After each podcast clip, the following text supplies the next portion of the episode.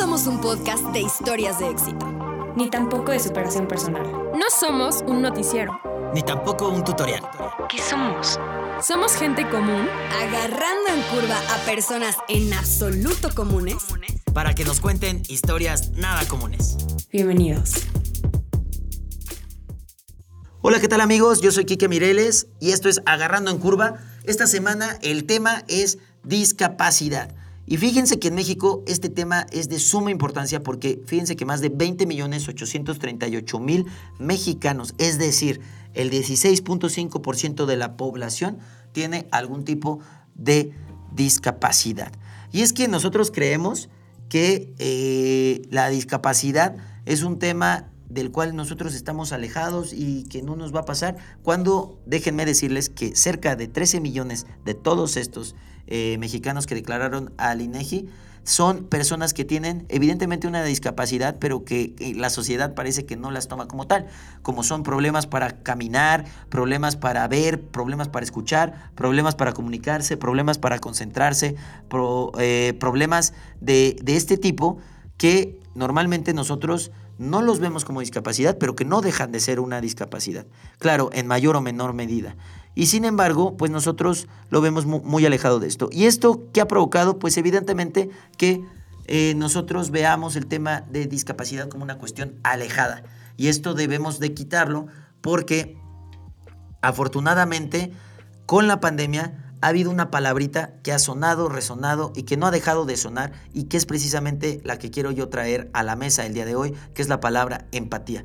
En México necesitamos más empatía y forzosamente necesitamos tener empatía con las personas con discapacidad. Y ojo, ¿eh? no es porque ellas lo estén pidiendo, no es porque ellas lo necesiten, porque si ustedes lo ven, ellos salen adelante con o sin apoyo de quien ustedes manden.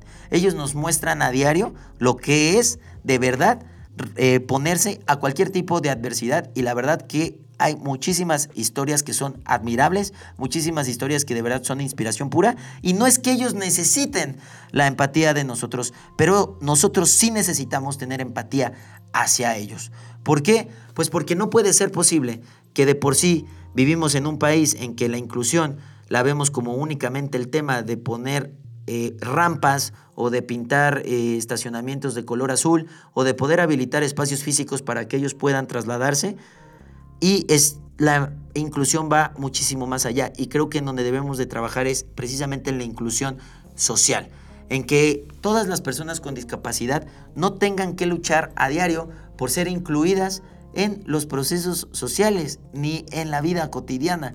A ver, ¿en qué momento ellos quedaron excluidos? Desde ahí estamos mal. Lo que estamos haciendo en este proceso de inclusión es regresarles lo que por alguna extraña razón la sociedad les quitó y de manera injusta. Yo creo que las personas con discapacidad no tendrían que preocuparse por ser escuchadas, por ser vistas o por ser incluidas dentro de una comunidad. Eso no tendrían por qué preocuparse porque ellas ya son personas que pertenecen a una comunidad, que tienen derecho a ser escuchadas y que evidentemente tienen derecho a ser vistas y que también todo, eh, tanto en cuestiones de políticas públicas como dentro de la sociedad, se les brinden todas las facilidades para que ellos puedan desarrollar su vida de la manera 100% normal.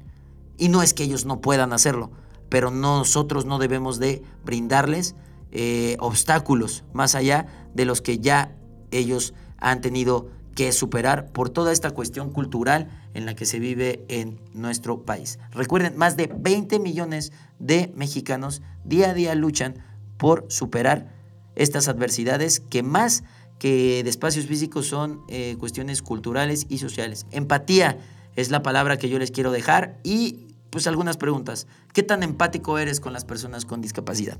¿Has ayudado a que su vida pueda transcurrir de una manera 100% normal? ¿Has hecho algo para que ellos se sientan eh, cómodos, que se sientan incluidos y que no tengan que estar pensando en estas situaciones? ¿O eres del otro lado que en cualquier momento pone obstáculos o, peor aún, invisibiliza a las personas con discapacidad y a sus problemas?